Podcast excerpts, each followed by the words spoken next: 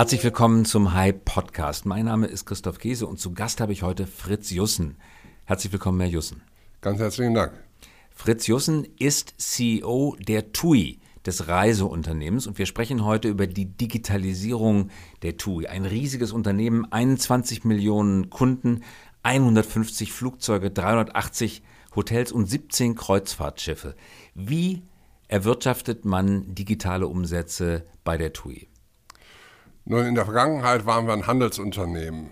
Heute sind wir ein Produktunternehmen. Heute erwirtschaften wir im Wesentlichen über Investitionen in Schiffe und Hotels und eben auch die Flugzeuge unsere Umsätze. Produktunternehmen skalieren besser als Handelsunternehmen, aber schlechter als Plattformunternehmen. Und deshalb transformieren wir jetzt unser Unternehmen in ein digitales Plattformunternehmen. Der erste Ansatz ist hier, das haben Sie eben gesagt, 21 Millionen Kunden. Jeder dieser Kunden macht pro Jahr 900 Euro Umsatz. Und es ist eben die Frage, wie kriegt man diese 900 Euro möglicherweise auf 930, 940, 950 Euro Umsatz. Und das geht eben nur dann, wenn ich jedem Kunden individualisiert für ihn optimierte ähm, Empfehlungen gebe und Produkte verkaufe über die Reise hinaus. Und deshalb ist es sehr richtig, dass wir jeden Kunden individuell kennen müssen und jedem Kunden individuelle Angebote machen. Und Skaleneffekte und individualisierte Angebote, also die sogenannte Massenindividualisierung, die historisch eigentlich Gegensätze waren. Sie haben sofort die Skaleneffekte verloren, wenn sie individualisiert haben.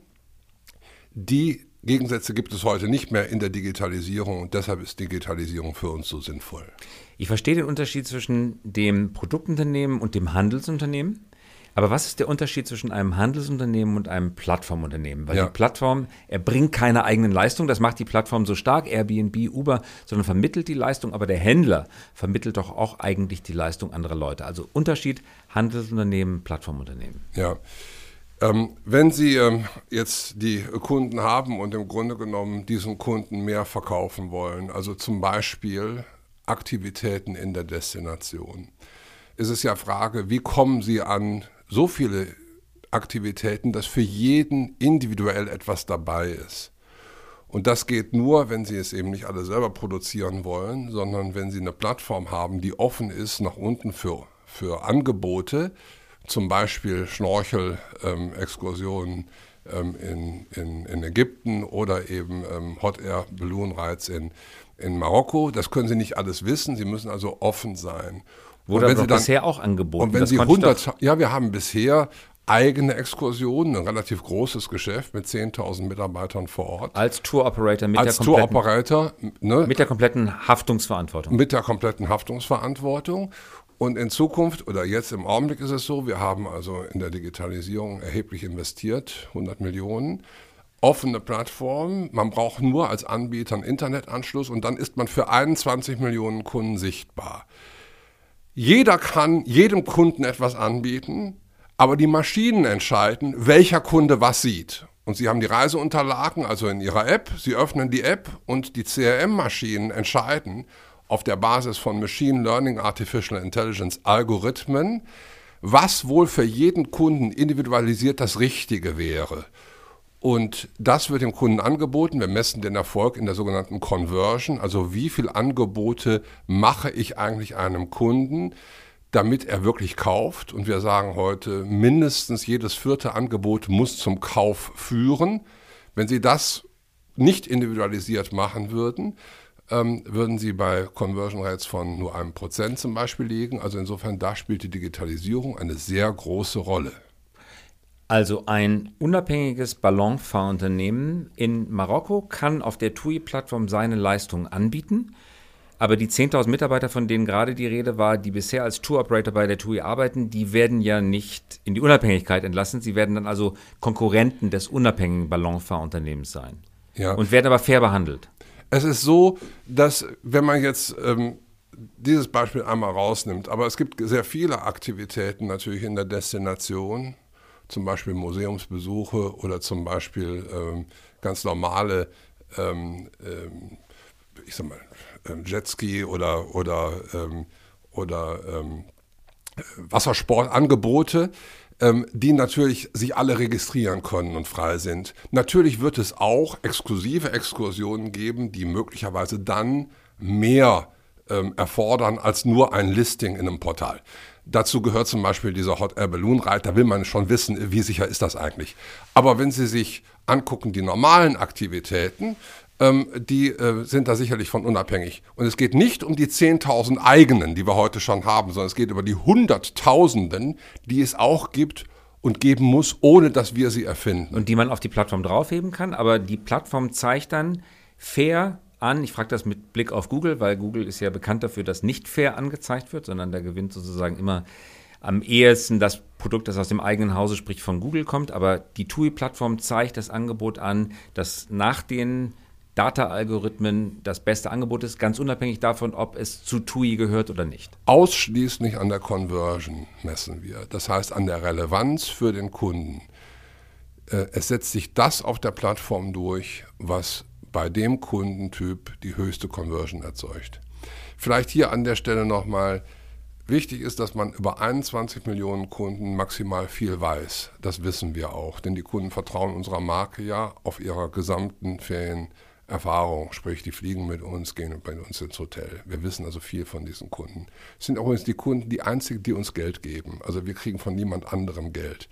Das also wird nicht von zwei Seiten verdient, nicht von den Hotels, dass man den die Kunden zuführt, sondern nur von den Kunden. Ja, ja. Das heißt, der Kunde kriegt das von seiner. Sicht beste Angebot. Wir verdienen nur am Kunden.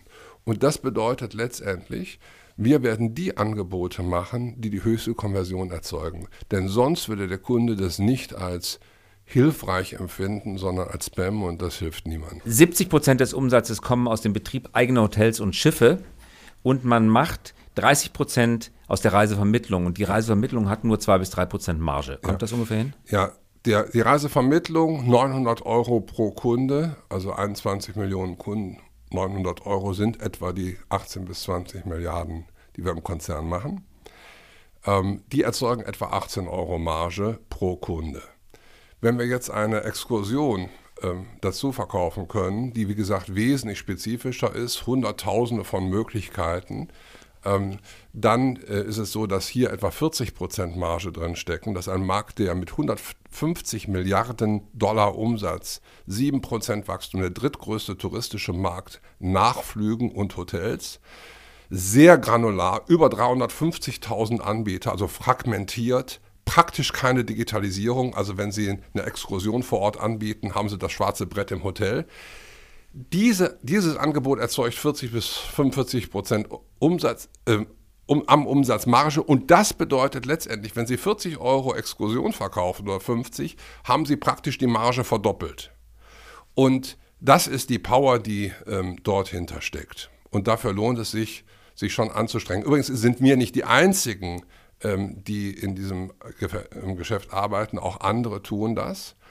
Allerdings, die anderen haben sehr häufig das Problem, dass sie sich die Reichweite kaufen müssen. Wir haben die Reichweite native, weil es ja unsere Kunden sind.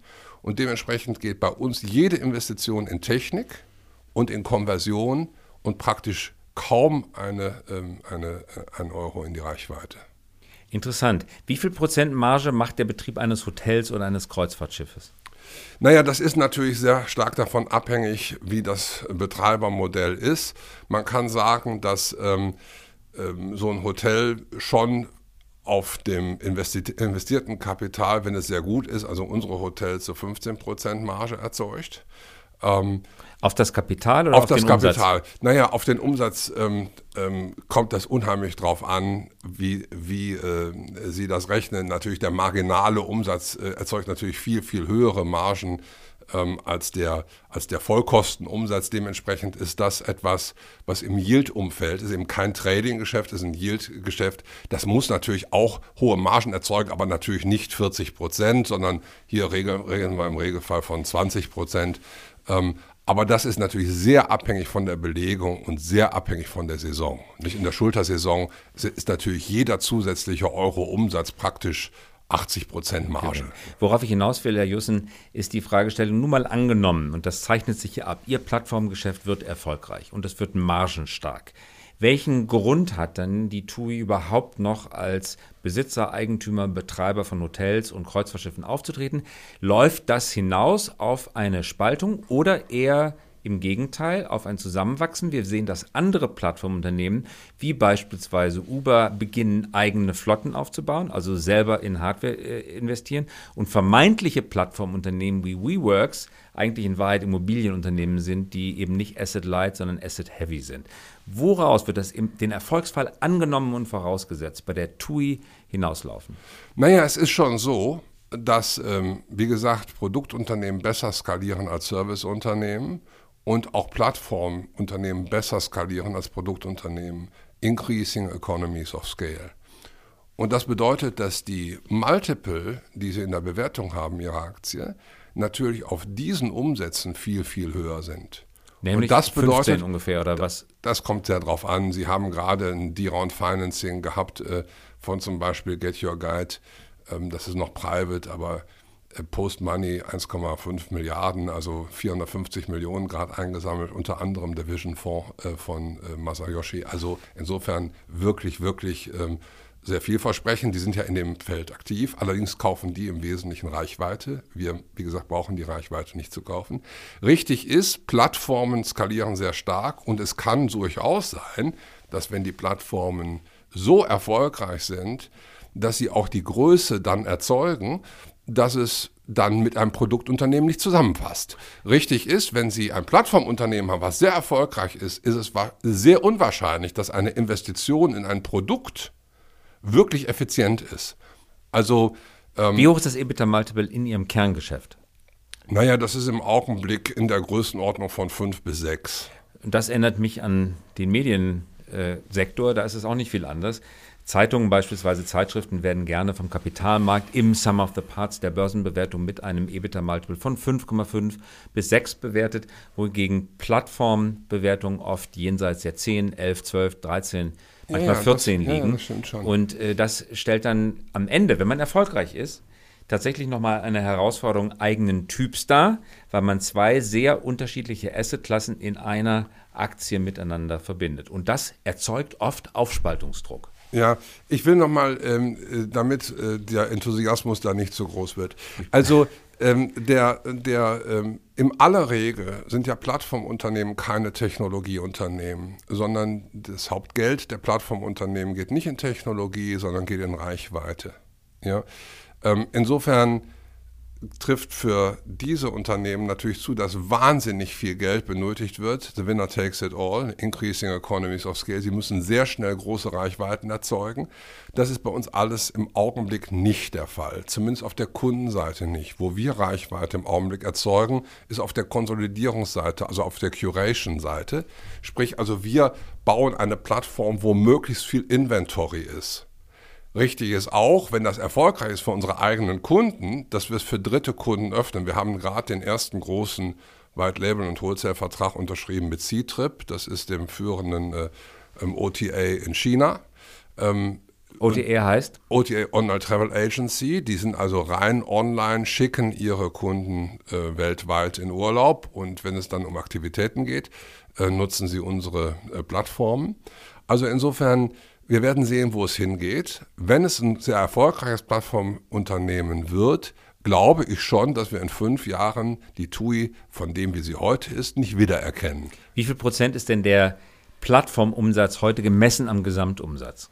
Naja, am Umsatz sollte man es nicht sehen. Man kann aber sehen, man kann aber sehen, der, der Plattform, der, also im Augenblick ist es so, dass äh, ähm, 50 Millionen unseres konsolidierten EBIT ähm, aus dem Plattformgeschäft kommen. Von? Von äh, etwa, ähm, im letzten Jahr waren es also 100, äh, waren es 1,1 Milliarden. In diesem Jahr wird es etwas weniger sein wegen des leidigen Boeing-Effekts, aber ähm, also etwa 5 Prozent, allerdings mit Wachstumsraten von über 20 Prozent, Volumenraten, Wachstum von wesentlich mehr als 100 Prozent. Also insofern im Augenblick stecken wir sehr viel ähm, ähm, äh, Geld auch in Wachstum, aber wie gesagt auf der Konsolidierungsseite, auf der Inhaltsseite, nicht so stark auf der Reichweitenseite. Wo wollen Sie das Unternehmen in drei Jahren haben? Wenn das heute 5% sind, dann also heute ist es so, dass wir sagen, dass äh, über die Hälfte des Wachstums, was wir erzeugen, ähm, auf der, auf der Ergebniswachstumsseite soll auf jeden Fall über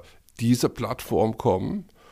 Wir machen ja derzeit oder haben in den letzten vier Jahren Double-Digit-Ergebniswachstum jedes Jahr abgeliefert. Das heißt also mindestens 5 bis 7 Prozent Ergebniswachstum, werden also profitabel wachsen. Von dieser Plattform und es gibt eine zweite Plattform, die wir betreiben. Hier geht es um das Risikokapital, was wir gebunden haben in Hotels. Das sind ja 100 Millionen Bettennächte und etwa 5 Milliarden ähm, garantiertes Einkaufsvolumen mit Dritthoteliers. Und hier geht es um kommerzielle Plattformen zur globalen Asset-Allokation in die Märkte. Das ist so eine Art Rückversicherungsplattform. Am Nein, so eine Art Amadeus, was Amadeus für Flugsitze ist, bauen wir für Hotelkapazitäten im ähm, Leisure-Hotelbereich, also im Ressort-Hotelbereich, im Ferienhotelbereich. Ne? So, dass das Bett, wenn es um 18 Uhr nicht verkauft ist, dann doch noch irgendwie unter den Hammer kommt und jemanden findet. Zum Beispiel. Ne? Yield-Systeme spielen eine große Rolle. Die Frage ist, wenn Sie, wie viele Betten müssen Sie eigentlich verkauft haben?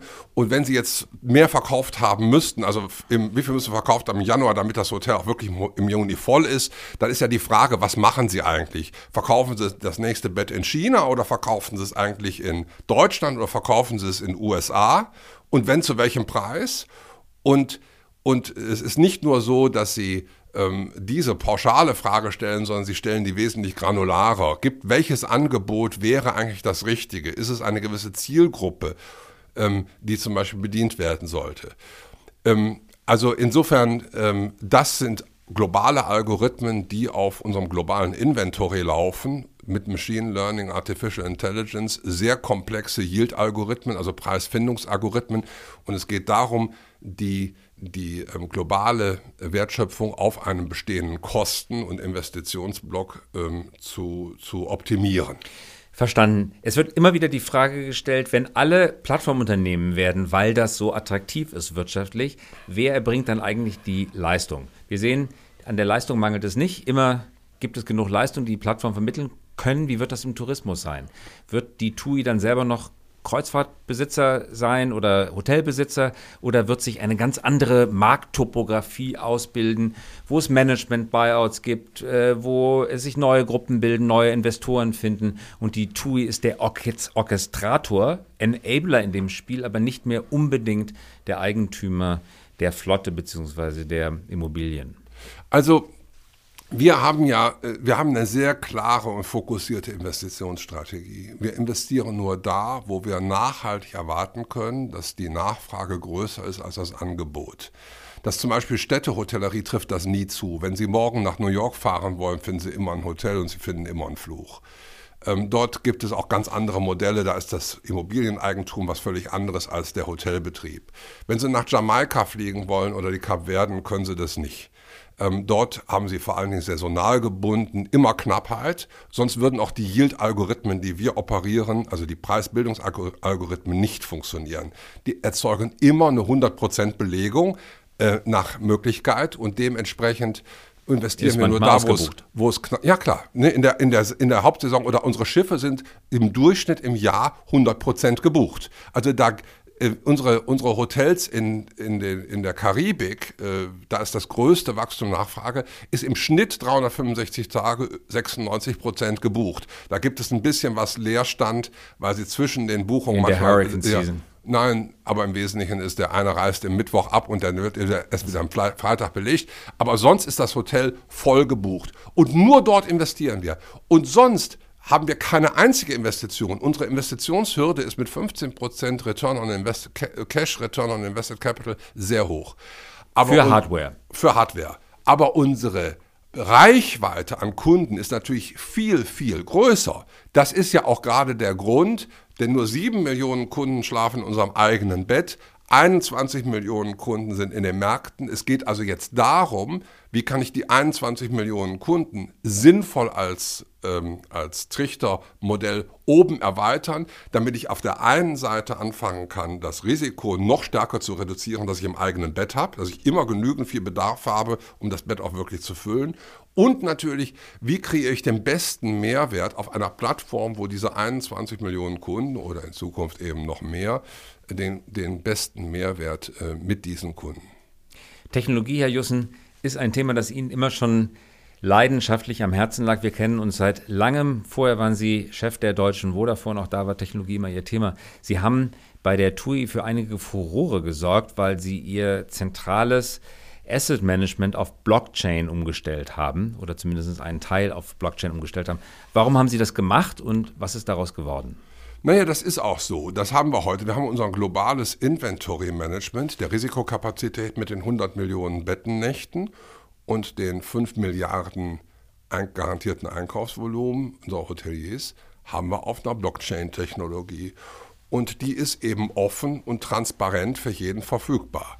Ähm, das bedeutet auch, wir haben möglichst viele Vermarktungspartner auf der Plattform. Und jeder Vermarktungspartner, der auf dieser Plattform arbeitet und uns eine Risikonacht abnimmt, ist eine zusätzliche Reichweite und sie reduziert das Risikokapazitätsgeschäft in unseren Kernmärkten.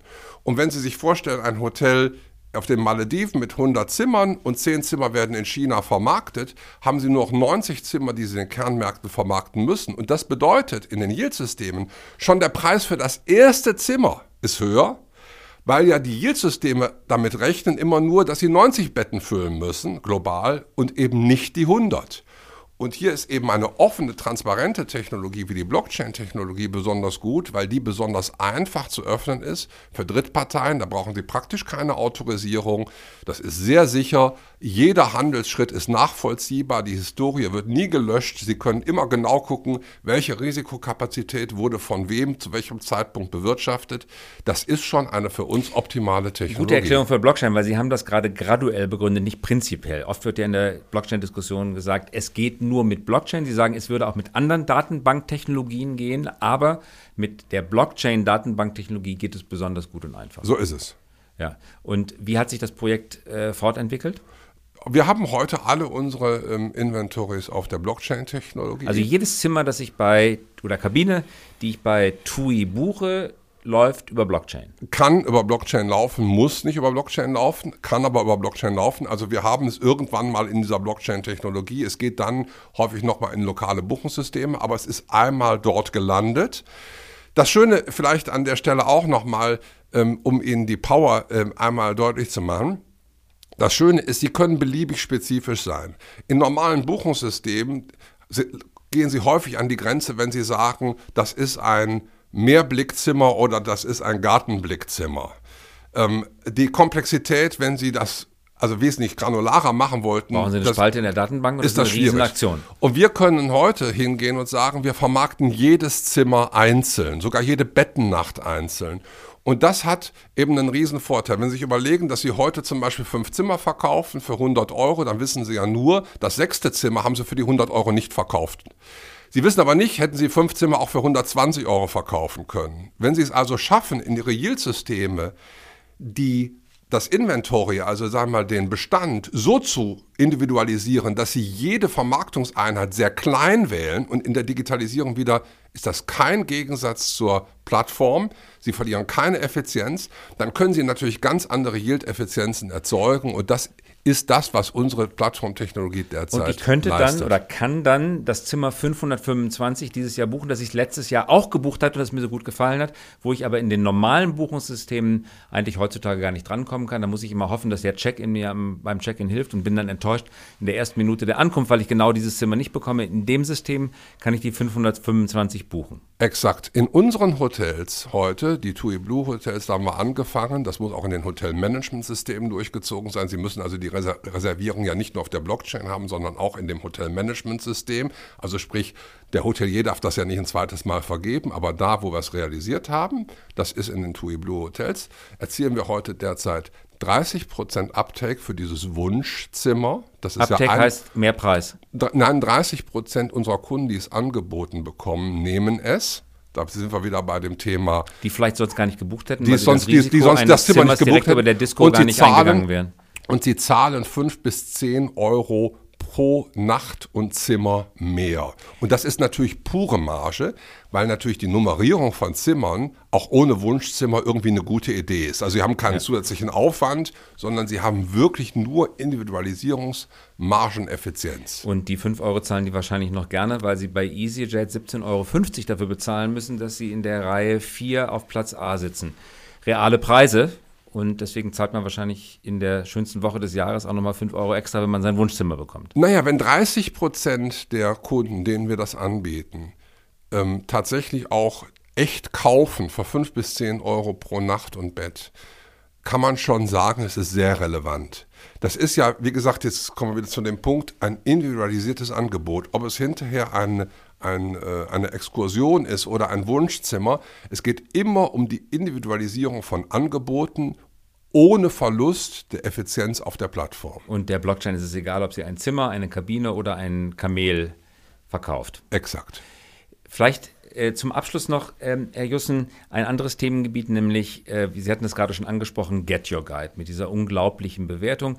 Wenn man sich die Frage stellt, warum ist Get Your Guide eigentlich so hoch bewertet, dann kommt als Antwort aus der Reisebranche oft, ja, das mag ein wenig übertrieben sein, aber es hat schon, seinen Ursinn, weil ganz viel wird über inspirierende Webseiten ähm, gebucht heutzutage. Viele Menschen entscheiden sich am Mittwoch dafür, dass sie mit ihrem Lebenspartner am Freitag verreisen wollen, wissen aber noch gar nicht wohin und gehen dann auf Get Your Guide und gucken Paris, Florenz, Rom. Komm, lass uns nach Rom fahren, weil da ist am Wochenende äh, ein besonderes Open-Air-Konzert, da wollen wir sozusagen hin, dann fällt erst die Entscheidung. Also nicht erst das Ziel festlegen, äh, nicht erst den Flug buchen, dann gucken, was man vor Ort macht, sondern genau umgekehrt. Deswegen sind diese Inspirationswebseiten so wichtig. Sehen Sie das auch in dem Markt? Naja, richtig ist schon, dass die Aktivität vor Ort, vor Ort einen wirklich guten Urlaub ausmacht. Und insofern sehen wir schon, wenn man das richtig macht, und bei uns ist das auch so, dass wenn man es richtig macht, hat man schon einen sehr positiven Effekt. Bei uns ist es übrigens so, wenn wir die Reise verkauft haben, erst dann fangen wir an bei der Vermarktung. Das Schöne dabei ist, dass wir exklusiv ja wissen mit dem Kunden, exklusiv, dass der Kunde in vier Monaten nach Ägypten kommt. Das ist ungefähr der Vorlauf. Das Wissen, das ist natürlich ein Wissen, was unglaublich wertvoll ist, weil wir natürlich exklusiv sozusagen in diesen vier Monaten dem Kunden was vermarkten können. Das Get Your Guide Modell sieht ein bisschen anders aus.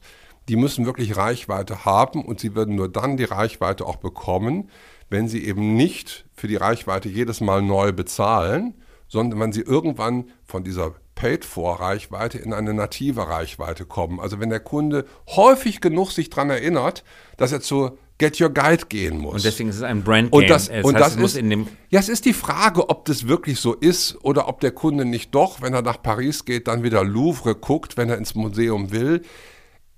Das ist nicht mein Geschäft. Ich bin nicht in dem Geschäftsmodell aktiv. Das Urteil darüber müssen andere fällen, nämlich die, die das Geschäft betreiben oder dort investieren. Unser Geschäft ist wirklich signifikant anders. Ich glaube, mit durchaus ebenbürtigen, wenn nicht mit besseren Chancen. Und trotzdem sind sie in einem Markengeschäft, weil der Mensch soll lernen. TUI sorgt für guten Urlaub. Und ich gehe in das TUI-Ökosystem und da kriege ich alles angeboten, 360 Grad, inklusive vielleicht der Restaurantbuchung, was ich benötige, um einen guten Urlaub zu verbringen. Selbstverständlich und deshalb ist es auch so, dass es nicht nur das Thema des Listings ist, sondern für uns spielt natürlich auch eine enorme Rolle, wenn der Kunde dort in der App jetzt nun die Exkursion sieht, dass er der Exkursion vertraut, dass er sagt, bei dem habe ich den Urlaub gekauft. Wenn ich jetzt was angeboten bekomme, erstens kaufe ich und zweitens bezahle ich vielleicht vorher schon mal eine Anzahlung. Ich bezahle das vorher. Warum auch nicht? Das würden Sie ja bei jemandem, den Sie nicht kennen, wahrscheinlich nicht tun. Also insofern spielt die Marke natürlich eine enorme Rolle bei uns und das Vertrauen in die Marke TUI ist natürlich sehr groß. Allerletzte Frage bei Ihrem Umstieg von der Telekommunikation Vodafone hin zum Reisegewerbe TUI. Was war die größte, größte Überraschung für Sie? Das Produkt Reise ist schon was sehr Emotionales. Besser als telefonieren? besser als telefonieren, wenn es darum geht, den Net Promoter Score von Kunden anzugucken. Wenn Sie den Net Promoter Score von Kunden angucken, also den, die Weiterempfehlungsbereitschaft von Kunden bei Reisen, das gibt es eigentlich sonst nirgendwo. Das liegt immer erheblich über 50, bei manchen Produkten erheblich über 80 und das sind Weiterempfehlungsbereitschaften sind gigantisch.